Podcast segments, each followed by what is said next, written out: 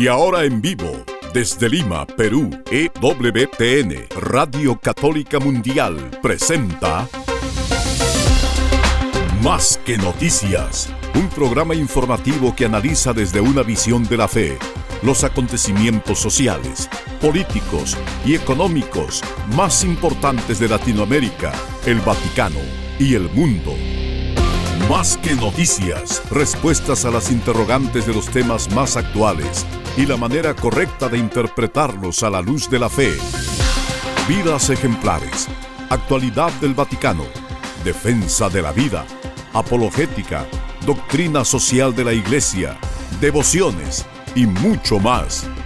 Esto es Más que Noticias. Comenzamos el programa.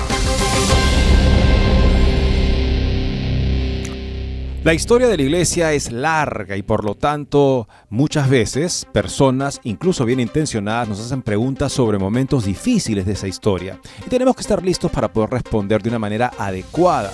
Es parte de la misión que nos toca cumplir para poder ir al encuentro de todas las personas con la verdad del Evangelio, aquellas personas que nos toca evangelizar. Por eso también nos gusta ver con ustedes temas históricos que puedan arrojar alguna luz sobre algunos temas que eh, es necesario tener claros para poder también este, absolver preguntas cuando surjan, entre ellos, por ejemplo, la Iglesia Católica y la masonería. Tenemos un muy interesante artículo publicado en la Brújula Cotidiana a raíz de reuniones que han habido en Italia entre algunos miembros de la jerarquía y la Gran Logia, una gran logia en Italia, en aras de un acercamiento, una comprensión mutua que parece perder de vista o no entender lo que la Iglesia ya ha dicho sobre esta sociedad secreta aún influyente en nuestros tiempos. Gracias por acompañarnos hoy en Más que Noticias. Los saluda Eddie Rodríguez Morel. También recién mi saludo amigos, les habla Guillermo Montezuma.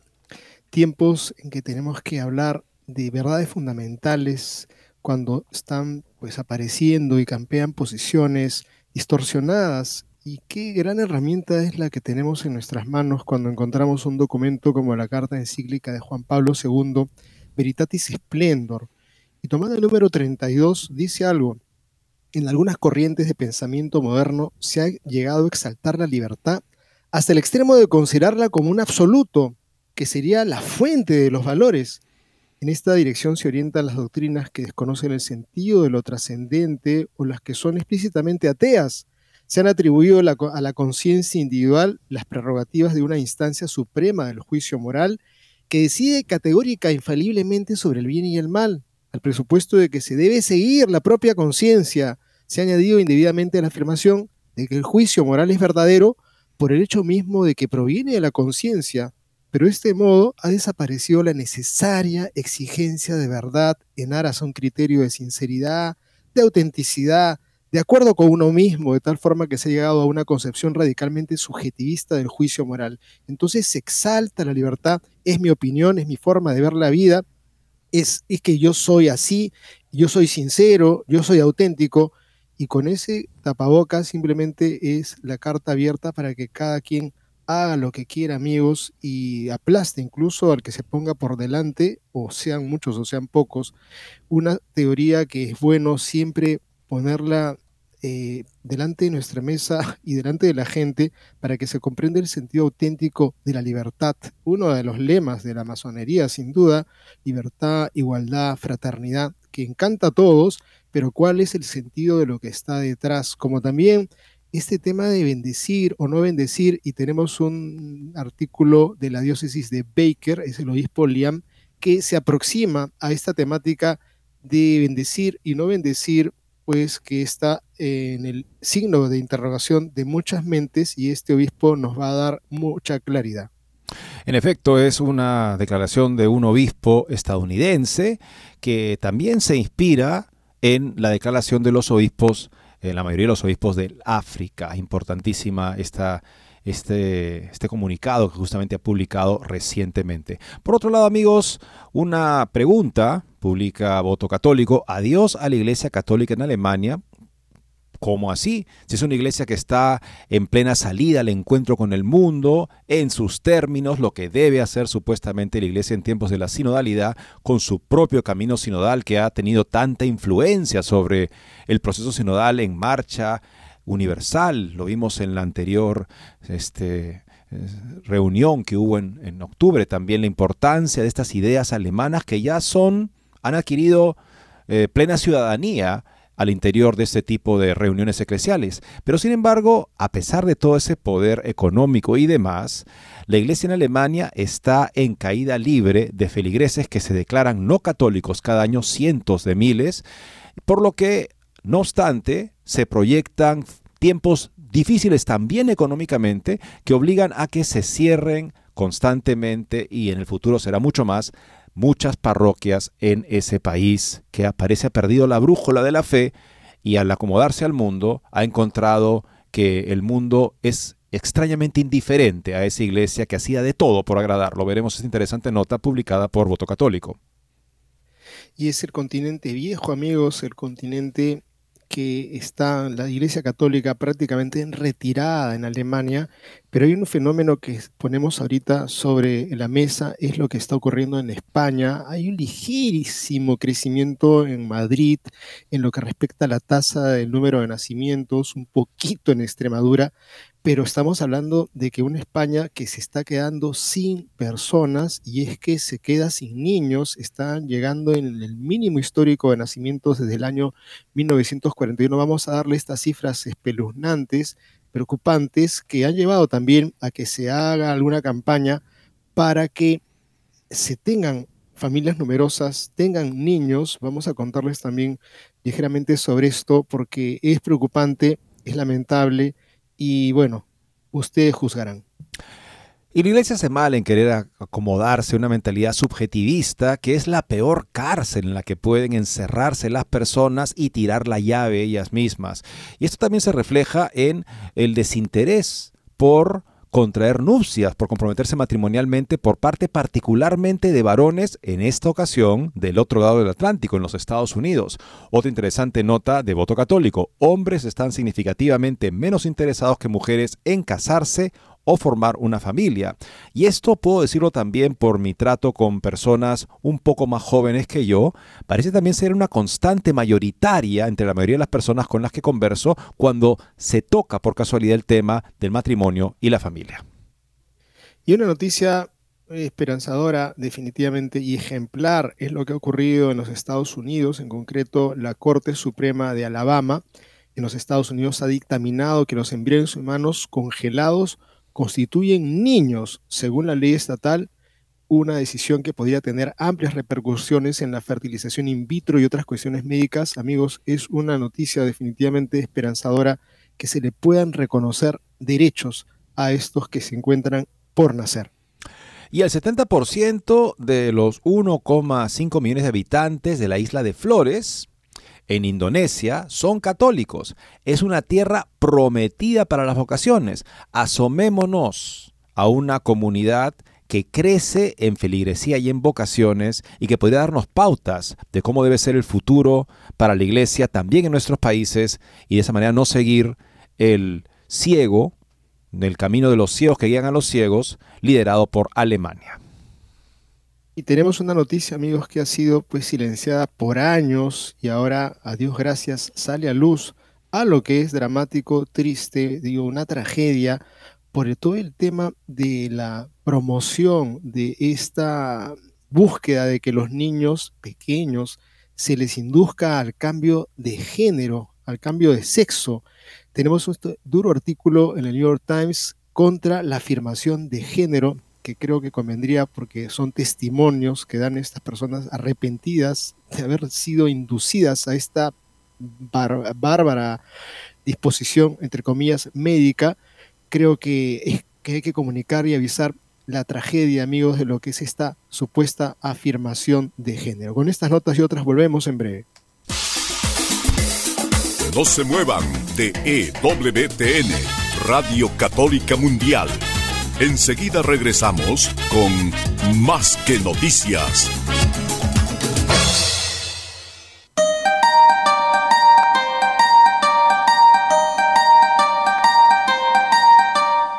No olvides seguirnos en Facebook como Más que Noticias EWTN.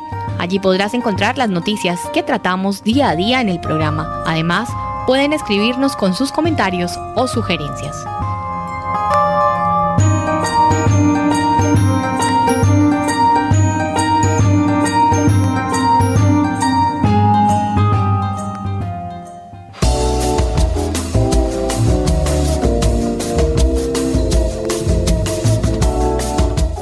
Si quieres estar informado de todas las noticias del acontecer de la iglesia y seguir el día a día del Papa Francisco, entra ya a la página web de Así Prensa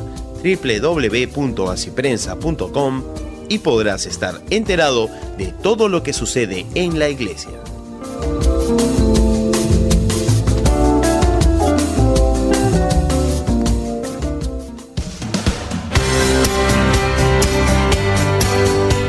Ya regresamos en EWTN, Radio Católica Mundial, con su programa Más que Noticias. Es importante conocer la historia de la masonería y también las, los pasos, las medidas que la iglesia ha tomado desde sus inicios para advertirnos sobre una manera de pensar que hoy en día parecería ya, en fin, irrelevante. ¿Por qué? Porque la gran y radical, revolucionaria, subversiva propuesta masónica inicial fue proponer que todo debería poder someterse a discusión y que de esa discusión surgiría la verdad. Había que poder discutirlo todo. No discutir algo significaba no estar abierto a la verdad de las cosas, sino empecinarse en una respuesta digamos, prefabricada, que no quiere entender la realidad de las cosas, la garantía de que algo fuera verdadero era que se sometiera a discusión. Pero ¿qué pasa si los católicos, los cristianos, tenemos verdades que Dios ha dado? También tendríamos que poner eso a discusión. Surgieron dos tipos de respuestas. Las respuestas de la masonería inglesa, que tenía un afecto real hacia el cristianismo y por lo tanto en sus discusiones las conclusiones eran siempre al menos abiertas a los cristianos, respetuosas de los cristianos, y la masonería del Oriente francés, la masonería latina, que en sus conclusiones, en sus respuestas, llegaba a decisiones que eran incompatibles con la fe cristiana. En todo caso, sean las discusiones amigables o hostiles hacia el cristianismo, la Iglesia nos indicó desde poco después de la aparición de esta sociedad secreta de que era incompatible con ser cristiano porque tenía un método de búsqueda de la verdad esencialmente relativista. El papa que tomó particular interés sobre este tema fue el Papa León XIII, el padre de la moderna doctrina social de la Iglesia, y es importante revisar algo de lo que él aborda en sus documentos al respecto, sobre todo en tiempos en los que algunos, con menos formación de la que uno quisiera al parecer, no tienen las credenciales históricas o teológicas para hacerlo, pretenden establecer una nueva relación con la masonería que lo que seguramente haría es simplemente relativizar para muchos católicos lo que la Iglesia siempre ha dicho prohibiendo la pertenencia de católicos a este tipo de sociedades. El Papa Joaquino Pecci escribió cuatro encíclicas contra la masonería Existe un estrecho vínculo entre esta condena y el nacimiento de la doctrina social de la Iglesia y entendemos por qué, al abandonar la doctrina social de la Iglesia, olvidamos los errores de los masones. Esta nota está escrita por Estefano Fontana. Estos últimos días nos ha llamado la atención a todos la conferencia celebrada en Milán entre destacados exponentes de la masonería italiana y altos eclesiásticos. Lamentablemente, todo está cambiando en la iglesia y este bastión también se ha resquebrajado y corre el riesgo de ser destruido. Todos vemos que la ola de confusión parece imparable e incontrolable. Francisco acaba de reiterar la incompatibilidad entre ser masón y católico, y aquí el cardenal Coco Palmerio y el obispo estaliano abren una mesa de diálogo permanente con la masonería italiana, ciertamente no sin su consentimiento. Quienes estén interesados en la doctrina social de la Iglesia, como los que siguen este blog, no pueden dejar de pensar en León XIII, con quien la doctrina social de la Iglesia nació en la era moderna, pero contra la modernidad. Lo mismo que se hará por los matriculados en la Escuela Nacional de Doctrina Social de la Iglesia, dedicada a León XIII a partir del próximo 15 de marzo. O sea, van a tener un congreso justamente allá los exponentes los participantes de este, de este blog de Stefano Fontana. Pues bien, León XIII escribió cuatro encíclicas contra la masonería, la Humanum Genus en 1884, Dal Alto del Apostólico Sede de 1890, Inimica Vis y Guardianes de la Fe, ambas del 8 de diciembre de 1890. 892. Podemos decir que con la condena de la masonería cae de lleno en el marco de las necesidades y contenidos de la doctrina social de la Iglesia. Al construir este marco, el Papa León había considerado urgente y necesario tomar una posición también sobre la masonería. Él mismo dice en el Genum Humanum que formuló su enseñanza sobre algunas doctrinas sociales y políticas precisamente en respuesta a los errores masónicos, hasta que se decidió apuntar directamente a la propia sociedad masónica. Existe por tanto un estrecho vínculo entre el nacimiento de la doctrina social de la Iglesia en el pontificado de León XIII y la valoración negativa de la masonería. De ello se deduce que si la relación de la Iglesia con la masonería cambia, como parece estar sucediendo en nuestro tiempo, en esta iniciativa que tiene el arzobispo de Milán y el, el cardenal Coco Palmeiro, también cambiaría, se entiende, el marco de doctrina social. Es interesante, dice, el Papa mismo dice, nuestro desarrollo de la doctrina social ha tenido en mente una versión divergente, diferente sociedad, la que proponen los masones, esa sociedad básicamente de pluralismo religioso, donde el bien común ya no toca lo religioso, por ejemplo. Eso es lo que León XIII ha tenido en mente. En la medida que se busca un acercamiento con ese relativismo, esa fuerza de relativismo histórico que ha sido la masonería, bueno, ciertamente se está poniendo uno en sintonía con la cultura relativista, con lo que llamaba Benedicto la dictadura del relativismo, pero ciertamente haciéndole un flaco favor a los católicos que ante ese tipo de acercamientos se verán desorientados y también por ese lado empezarán a perder la fe y perder el sentido correcto de lo que es el testimonio cristiano en la vida social en nuestros tiempos. El objetivo de la masonería, escribe, es destruir de arriba a abajo todo el orden religioso y social tal como fue creado por el cristianismo y tomando fundamentos y normas de naturalismo, rehacerlo desde cero.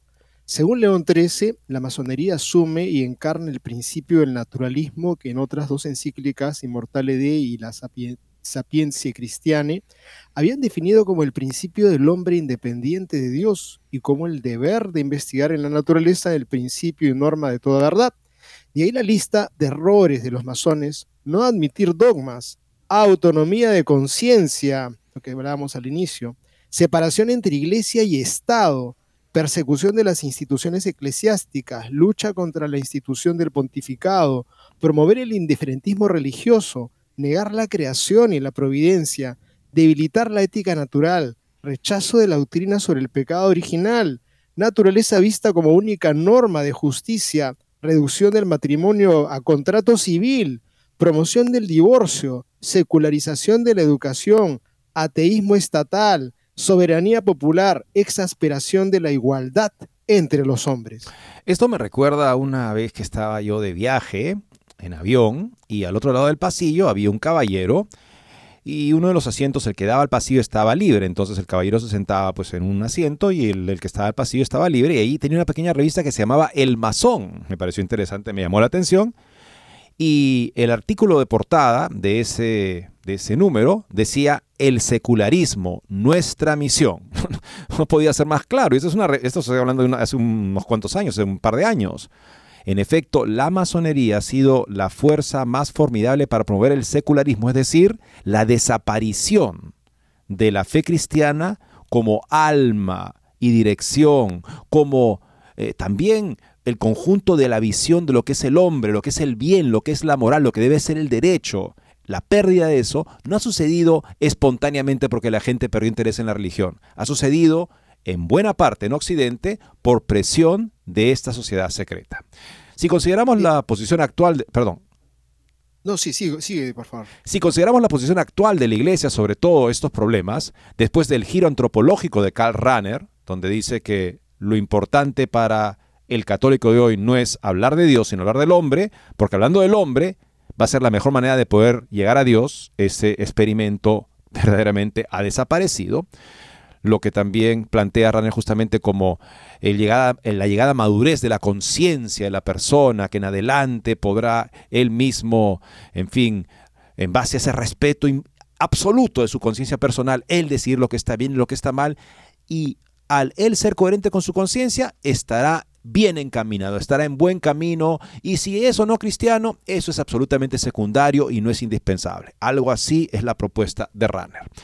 Esto este giro antropológico, este poner el centro en el hombre, ya no en Dios, de Karl Rahner que dio sustancia sistemática al naturalismo, dentro de la Iglesia Católica, temido por León XIII, nos damos cuenta de cómo la Iglesia está ahora dispuesta a abrir mesas de trabajo permanentes con las principales logias masónicas de Italia. Al mismo tiempo, entendemos cómo se pudo llegar a este punto después de haber dejado de lado la doctrina social de la Iglesia. Sobre ese subjetivismo al que se refería Juan Pablo II. Mientras yo sea auténtico y yo sea honesto y no quiera fingir nada, esa es la única moral que se puede requerir a la persona y lo demás, pretensiones de que haya una verdad en el mundo o en la realidad, un fundamento para mi moral, eso es algo que si a mí no me parece, pues no es para mí y punto final.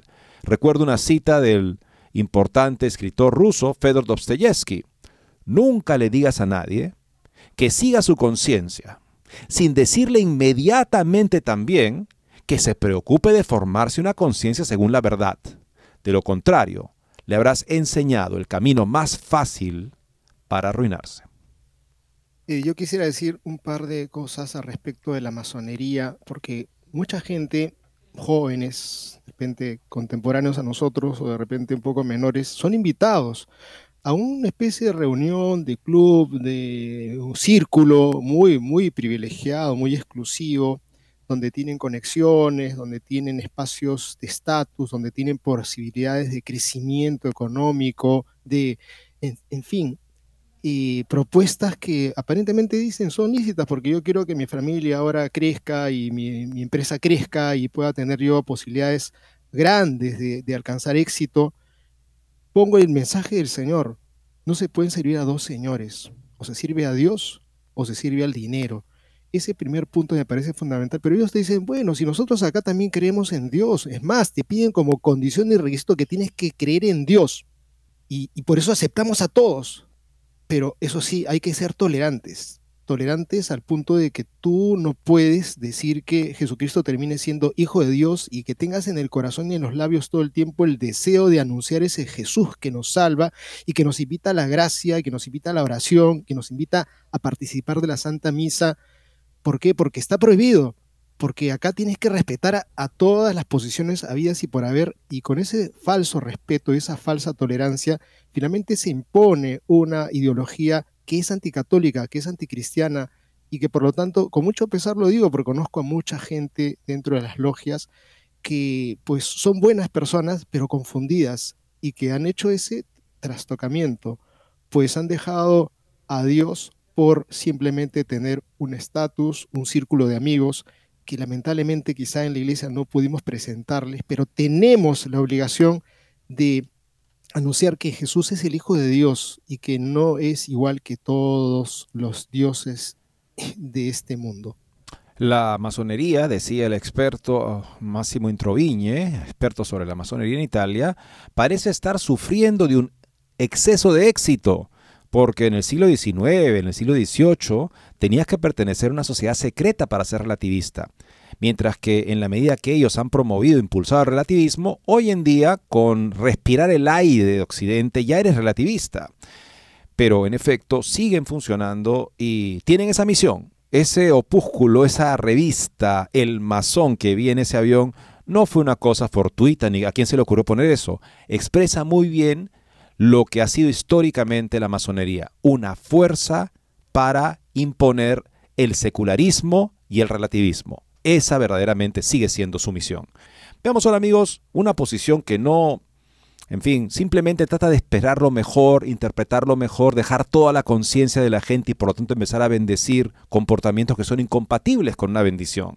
Esto lo ha visto también el obispo Liam Carey de la diócesis de Baker en Oregon, él ha sido particularmente valiente porque ya sabemos que en Roma se ha dicho que fuera de África, cualquiera que se oponga a Fides Supplicans es de una de un tipo de reducidos fenómenos este, sectarios, fundamentalistas, este, y además con tendencias sismáticas. Nada más lejano de una conciencia católica bien formada que ser sismático. Pero, ¿cuál es la alternativa? La alternativa al cisma, la alternativa a la herejía, es la fe católica tal como se profesa en la iglesia y con cada quien según su debido rol y responsabilidad.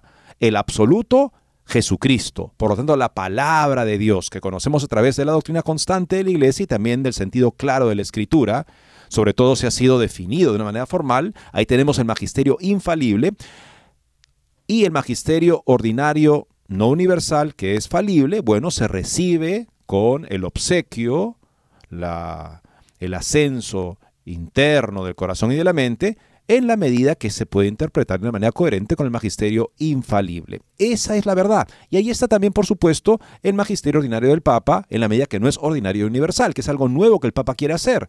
Eh, tiene todo el derecho de hacerlo, será interpretado de acuerdo al magisterio infalible. La, la doctrina constante de sus predecesores, la doctrina constante de la Iglesia.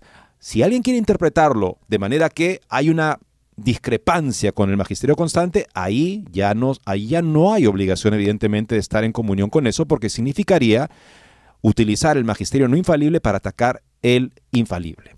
¿Qué dice el obispo Carey? Muy interesante, en una nota que él ha publicado en la página de su diócesis, bendecir o no bendecir, sobre la declaración del Vaticano Fiducia Supplicans.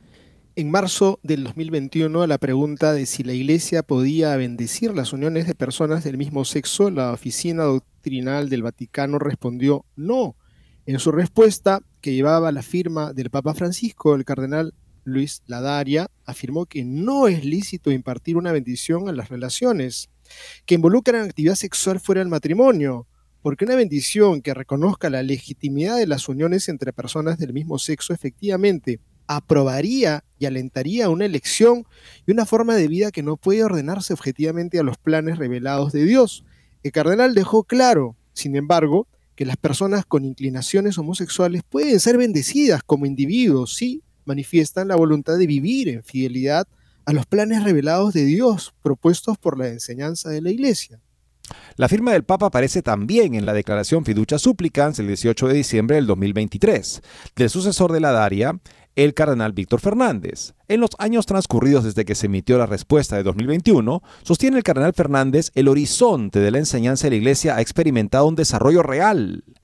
El nuevo contexto, entre comillas, permite la posibilidad de bendición a parejas del mismo sexo sin validar oficialmente su estatus ni cambiar de ninguna manera la enseñanza perenne de la Iglesia sobre el matrimonio. Palabras de Fiducia Supplicans. Esa enseñanza el cardenal Fernández la reafirma seriamente en Fiducia Supplicans. El matrimonio entre un hombre y una mujer es el entorno singularmente bendecido por las relaciones sexuales entre personas humanas. Por lo tanto, lejos de autorizar las uniones entre personas del mismo sexo, la declaración advierte repetidamente contra el riesgo de confundir una bendición dada a cualquier otra unión con el rito propio del sacramento del matrimonio. De hecho, dice el cardenal Fernández, las nuevas bendiciones pastorales, entre comillas, no ritualizadas que propone, no deberían darse si siembran confusión sobre la doctrina católica, sobre el matrimonio y la moral sexual. A pesar de la preocupación del cardenal por no sembrar división, pocas semanas después de la liberación de Fiducia, estallaron respuestas dramáticamente opuestas en 50 países. Los obispos de Flandes y Alemania acogieron la declaración como una ayuda para avanzar en el camino previamente elegido hacia la bendición formal de las parejas del mismo sexo fotos y videos de ceremonias entre personas del mismo sexo planificadas previamente llenaron las pantallas de computadoras de todo el mundo con imágenes de sacerdotes dando bendiciones prohibidas por fiducia. Los medios de comunicación rápidamente difundieron las noticias en todo el mundo. La Iglesia Católica ha cambiado de opinión. Ahora aprueba las uniones entre personas del mismo sexo. Desde el Congo resonó una voz diferente. El cardenal Fridolin Ambongo declaró que en África Fiducia provocó una onda expansiva en todo el continente, lo que parecía ser una autorización papal para bendecir a las parejas homosexuales sorprendió a los cristianos evangélicos y pentecostales que siempre habían contado con el testimonio católico inquebrantable de la verdad bíblica al matrimonio.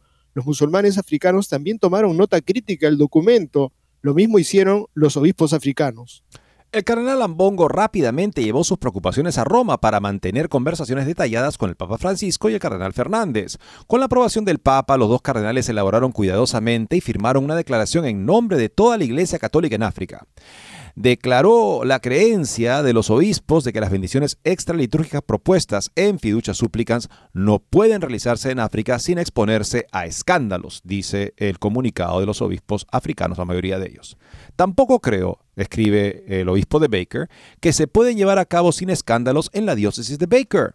Aquí como en África, si una pareja heterosexual o una pareja del mismo sexo que conviven pidieran un sacerdote que los bendijera, estarían buscando una señal oficial de aprobación por un comportamiento que la iglesia enseña que es pecaminoso a los ojos de Dios.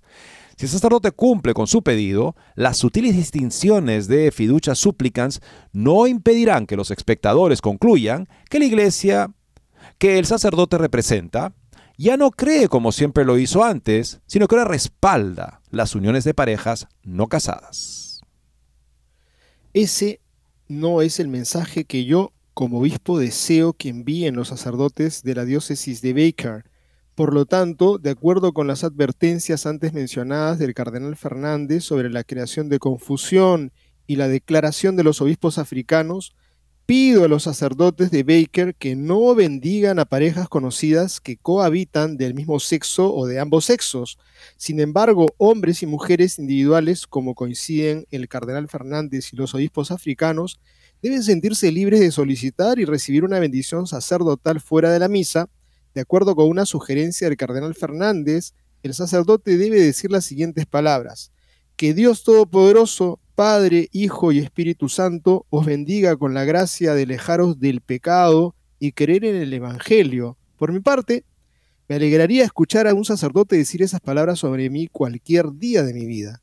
Desde el principio, nos aseguran los evangelios, nuestro Creador quiso que el florecimiento humano brotara del abrazo conyugal de una sola carne entre un hombre y una mujer abiertos a la transmisión de la vida.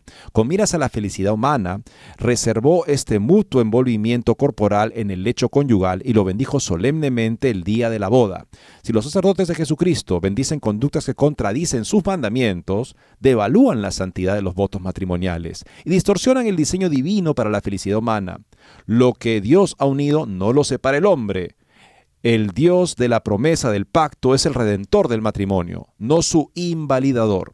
Cualquier forma de bendición que respalde las uniones extramatrimoniales no puede fluir de las manos de sus sacerdotes. Excelente declaración. Vamos a la segunda pausa del programa, amigos, regresando. Seguiremos con una interesante nota que nos habla de lo que está pasando en Alemania, no obstante su muy auspiciado camino sinodal. Con eso ya regresamos. No se muevan de EWTN, Radio Católica Mundial. Enseguida regresamos con Más que Noticias.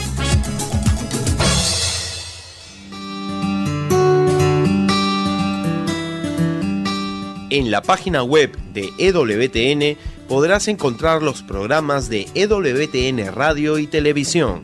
Solo tienes que descargar los podcasts y así encontrarás tus programas preferidos. Recuerda en www.ewtn.com.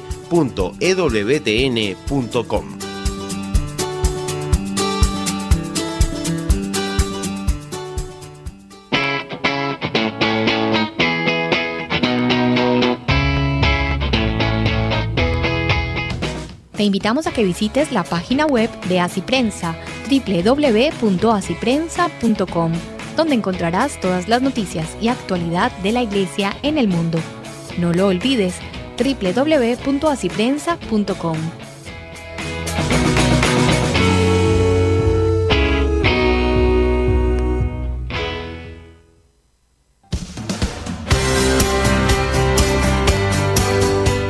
Ya regresamos en EWTN, Radio Católica Mundial, con su programa Más que Noticias.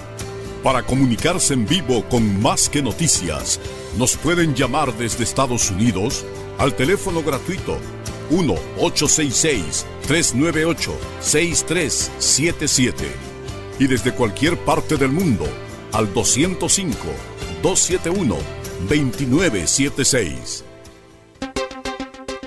Hemos recibido la fe católica gracias a la fidelidad y la valentía de incontables hermanos nuestros de todos los caminos, de todas las vocaciones a lo largo de la historia de la iglesia. Si ellos hubieran buscado en algún momento su seguridad, su bienestar por encima de la verdad, pues amigos, a nosotros no había llegado ni el recuerdo de lo que es la fe católica. Así es que estamos en un momento en el que nosotros también recibimos esta fe, la podemos conocer en su integridad y debemos compartirla sin recortes y sin deformaciones.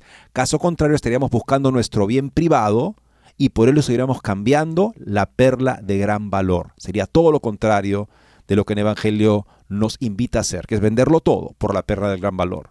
Hace tiempo que parece que la mayoría de los obispos en Alemania han tirado a la basura esa perla. Y lo vemos en sus consecuencias también numéricas. Y es bastante cuantificable la cosa y de aquí a futuro se ve que está cada vez más grave. Una nota de voto católico.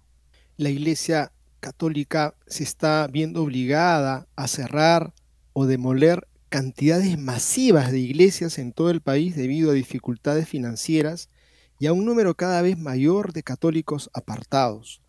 El medio de comunicación alemán Deutsche Welle informó que en Kiel una ciudad con una población de más de 240.000 habitantes, cinco iglesias se vieron obligadas a cerrar en los últimos años. El local de Ruder Kirchhoff dijo a Deutsche Welle que a pesar de los grandes esfuerzos de los feligreses por salvar su iglesia en 2022, está, esta fue cerrada y desconsagrada contra su voluntad. Todas nuestras protestas fracasaron, incluso escribimos al Vaticano, eso tampoco ayudó, dijo Deutsche Welle, añadiendo que para muchas familias de la zona la iglesia era su hogar. Kirchhoffen dijo que después de que una iglesia se vio obligada a cerrar en la cercana ciudad de Schönberg, la comunidad se desmoronó casi por completo. Varias personas también abandonaron por completo la iglesia. Deutsche Welle informa que la diócesis de Essen planea cerrar más de dos tercios de sus 270 iglesias entre ahora y el 2030 y que actualmente se está elaborando planes para facilitar el proceso de cierre de a los feligreses para que los fieles sean llevados a un momento en el que no sea tan traumático el cierre impostergable en este plan de cierres de su iglesia. La diócesis propone ofrecer a los fieles objetos conmemorativos como postales, rompecabezas, tazas, conciertos corales, incluso una fiesta de pijamas para niños y jóvenes en la antigua iglesia, informa Deutsche Welle. La arquidiócesis de Hamburgo, entre las que se encuentran Kiel y Somber, se encuentra entre las más afectadas por el cierre de iglesias, explicó a Deutsche Welle la Secretaría de la Conferencia Episcopal Alemana. Desde el 2005, más de 650 iglesias católicas han dejado de utilizarse para el culto, debido a una verdadera ola de secularización, según la Secretaría. Deutsche Welle informó además que el 2019 y el 2023 cada año se cerraron o destruyeron una media de 28 iglesias alemanas. La mayoría de las iglesias católicas están catalogadas como edificios históricos, lo que hace que su demolición sea mucho más difícil. Sin embargo, según el teólogo católico Matías Selman, muchas iglesias que tienen menos de 150 años o que fueron construidas después de la Segunda Guerra Mundial son demolidas. Si no se destruyen, las iglesias se desconsagran y se convierten en edificios normales como rocódromos, pubs, galerías o salas funerarias. Selman dijo que cerrar iglesias tiene efectos negativos en la vida de fe de los lugareños. La gente está perdiendo el lugar donde entran en contacto con Dios, donde encienden velas, pasan junto a la estatua de la Virgen María o simplemente se sientan en los bancos, donde saben que Dios también entra en contacto con las personas, dijo. Es posible que haya leído mil veces en el periódico que el papel de la iglesia está disminuyendo o que el número de miembros de la iglesia está disminuyendo rápidamente, continuó. Pero cuando tu propia iglesia es demolida, se convierte en una realidad, te impacta. Qué dolorosa situación, amigos, qué difícil, qué lamentable. Quienes hemos tenido contacto con alemanes en nuestra infancia, que nos han transmitido la fe, yo podría decir de una hermana, la hermana madre Slava Jung, que me enseñó la Biblia, fui bautizado por sacerdotes alemanes, José Bude, fueron de verdad compañeros de la vida familiar. Lamentamos porque era gente que tenía una profunda fe y cariño por el Señor y ahora esta iglesia que es la que está ahorita prácticamente en estado de extinción y desaparición, nos produce una profunda pena. Tenemos que rezar por la iglesia en Alemania y también escuchar a estos pastores que quieren presentar las fórmulas de su camino sinodal alemán cuando vemos que es una total desgracia, creo que no tendrían cara, sinceramente, para poder levantar la voz y decir, por aquí tiene que caminar la Iglesia Católica Universal, por el camino de la Iglesia Católica en Alemania, creo que sería de necios seguir sus recomendaciones. Comenzó, como explicó el Papa Benedicto XVI, con este experimento tras esta confusión que lamentablemente se apoderó de gran parte de la Iglesia en Occidente, tras el Concilio Vaticano II, por interpretaciones que lo llevaban básicamente a un extremo de secularismo y subjetivismo y que se consideraban empoderadas porque ellos estaban en sintonía con los tiempos, no se aferraban a ideas de la iglesia y que son lo que estaban dispuestos justamente a poner en discusión lo que el ser humano quisiera poner en discusión en aras también de poder ser una iglesia más actual, más real, no secuestrada en sus torres de marfil lejanas de cómo la gente vive y piensa hoy en día. Bueno, este camino ha sido devastador. El camino del acomodamiento, esa sociedad secularizada, esa sociedad subjetivista, es devastador. Recuerdo el testimonio muy alentador de un sacerdote cuando enseñaba yo en la Facultad de Teología este, acá en el Callao, Redemptoris Mater, este, un sacerdote alemán que él usaba sotana y se le veía siempre mayorcito, pero tenía un tipo de fuerza que radiaba de él un tipo de ecuanimidad llena de esperanza y fuerza de fe. Eh, así podría caracterizarlo. Bueno, sucedió que en ese día, un día que fui a la facultad, hubo una prueba de una alarma, básicamente que teníamos que hacer una alarma en toda esa, esa parte del Callao y subir, subíamos un edificio alto en caso de que hubiera una alarma de tsunami. Entonces todos acabamos subiendo por ese edificio y yo iba con un taxista que me llevaba hasta allá. El taxista, hablábamos de muchas cosas, pero nunca habíamos hablado básicamente de su vida personal y nunca me la había mencionado. Y en ese momento este sacerdote empezó a hablar, ¿qué si esto fuera real? y estuviéramos cerca de la muerte. Empezó a predicar esto en el techo de este edificio donde estábamos todos como unas 100 personas. ¿Estaríamos listos para encontrarnos con Dios? Ustedes que no viven en una unión sacramental, el matrimonio, ¿creen que pueden presentarse a Dios así? ¿O es hora de que tomen medidas en su vida para que Dios vuelva a ser Dios en sus vidas? Dijo algo así. Después todos nos quedamos escuchando a este sacerdote con ese tipo de mensaje que Dios, aprovechando este, esta práctica de lo que podría ser un peligro mortal, para recordarnos que la muerte no está muy lejos, siempre está cerca. Y cuando regresamos, volvimos al auto, empezamos a retirarnos, y el taxista me habló de que él estaba en una segunda unión, y que estaba mal lo que estaba haciendo, y que él le iba a decir a su esposa para volver con ella y dejar esa segunda unión.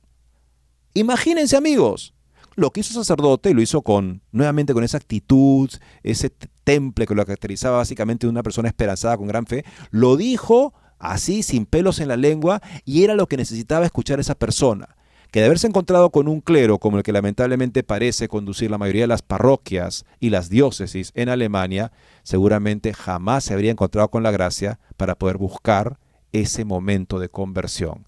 Cuando uno dice la verdad, decía San Juan Pablo II, la gracia va con esa verdad.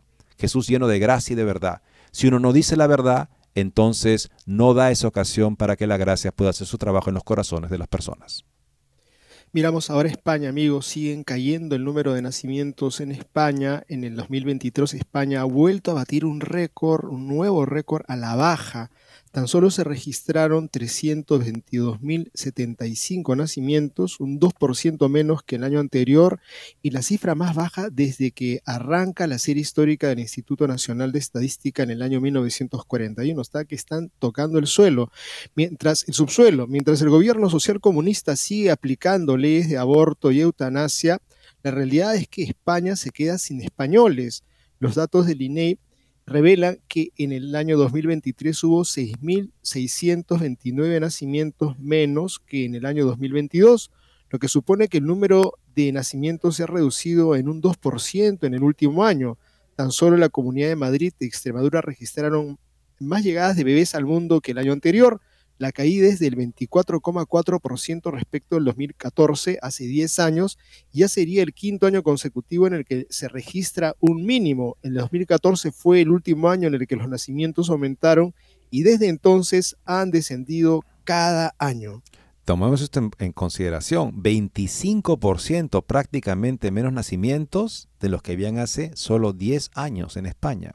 Por edades la estadística confirma que la maternidad en España se va retrasando poco a poco, pues ya se producen en el país más alumbramientos de madres de 40 años o más, el 10,7%, que de mujeres menores de 25 años, un 9,4%. Sin embargo, los nacimientos de las madres menores de 25 han caído un 26% en la última década y suponen actualmente el 9,4% de un total frente al 9,6% en 2013.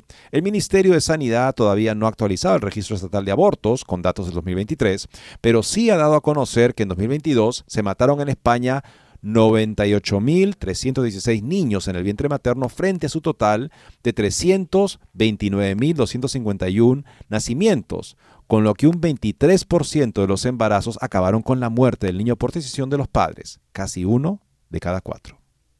Increíble, amigos, casi 100.000 asesinados por el aborto, qué impresionante.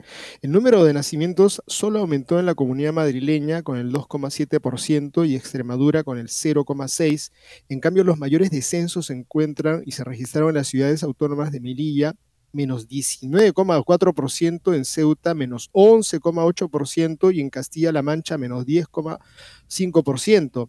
El crecimiento vegetativo, nacimientos menos de funciones, fue negativo en el 2023 en todas las comunidades, excepto en la Comunidad de Madrid, 4.770, región de Murcia 729, en Isla Baleares 67, en las ciudades autónomas de Melilla 250 y Ceuta 94.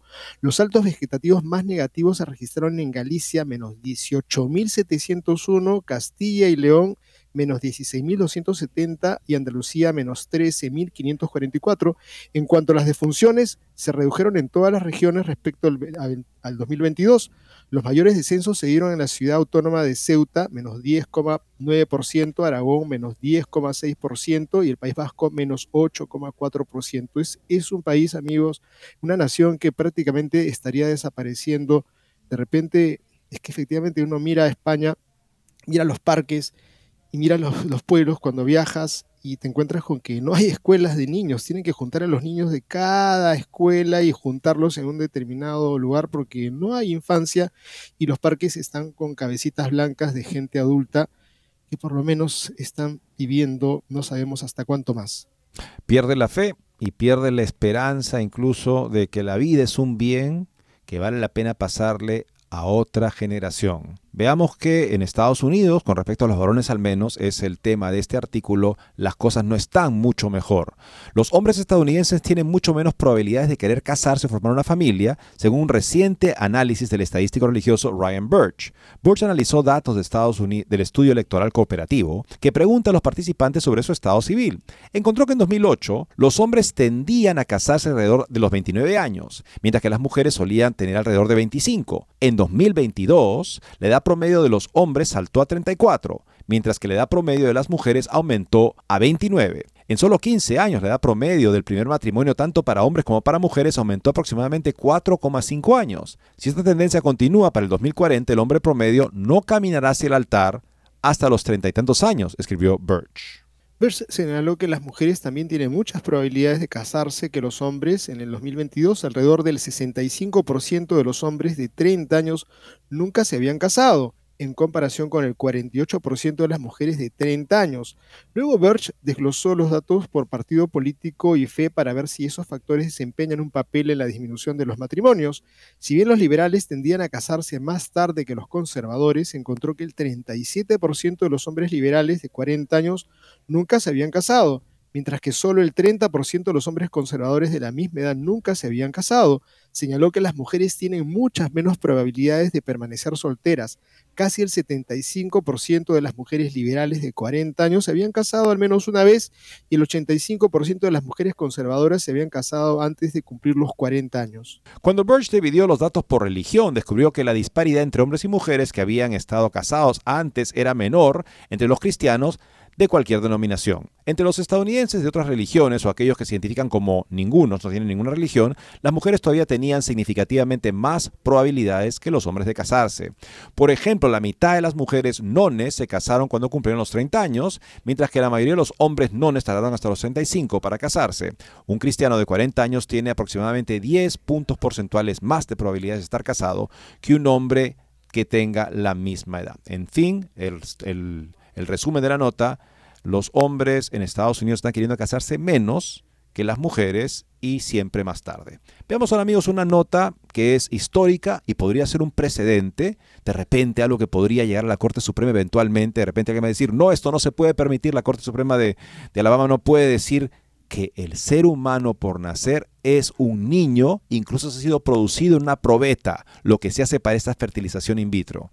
Esto podría eventualmente llegar a la Corte Suprema y convertirse en un fallo que dijera si este ser humano es en efecto lo que es un ser humano, hay que reconocer los derechos de la persona. Un fallo del Tribunal Supremo de Alabama podría tener consecuencias en todo Estados Unidos, elevando el debate sobre los mal llamados derechos reproductivos y la disponibilidad de la fertilización in vitro. El Tribunal Supremo de Alabama en los Estados Unidos ha dictaminado que los embriones humanos congelados constituyen niños, según la ley estatal, una decisión que podría tener amplias repercusiones para la fertilización in vitro que implica la creación y producción de múltiples embriones en el laboratorio.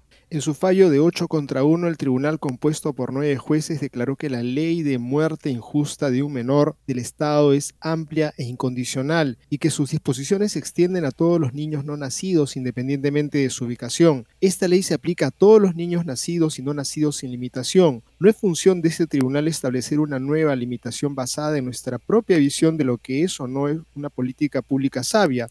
Esto es especialmente cierto cuando, como en este caso, el pueblo de este Estado ha adoptado una enmienda constitucional dirigida directamente a impedir que los tribunales excluyan la vida de nacida de la protección legal, señaló el tribunal.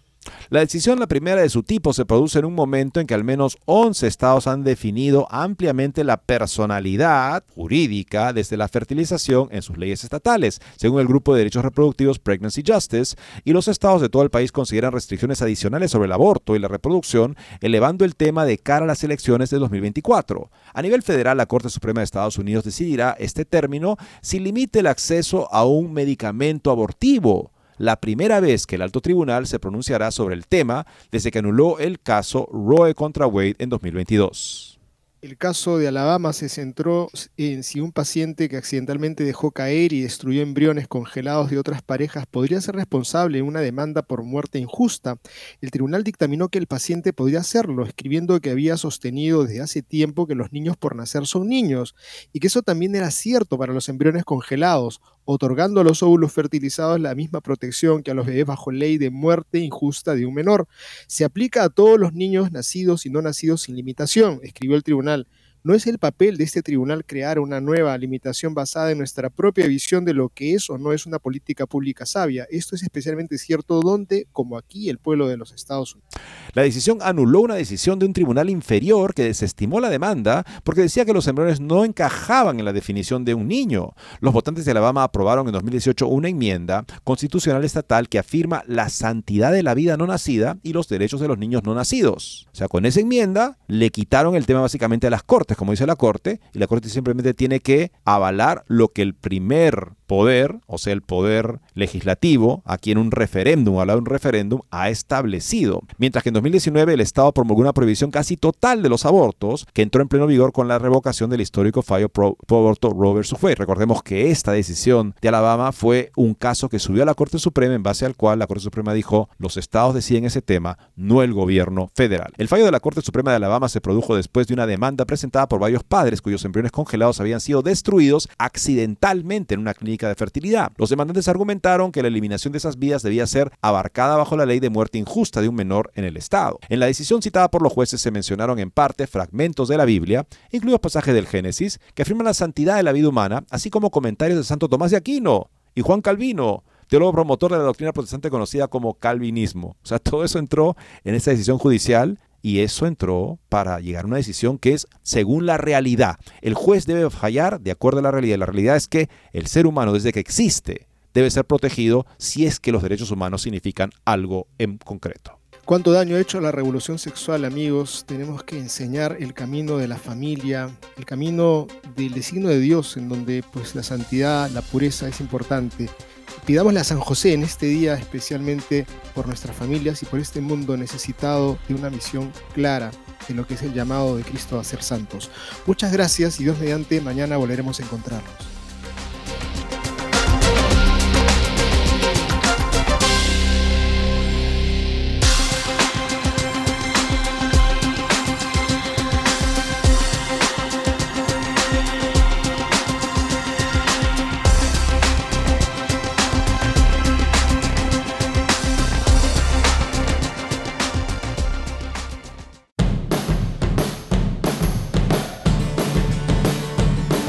Descarga nuestra aplicación de EWTN a tu teléfono celular y podrás disfrutar de nuestra programación en vivo de radio y televisión completamente gratis. Entra a tu Google Play Store o Apple App Store y descárgala ahora para que nos lleves siempre contigo.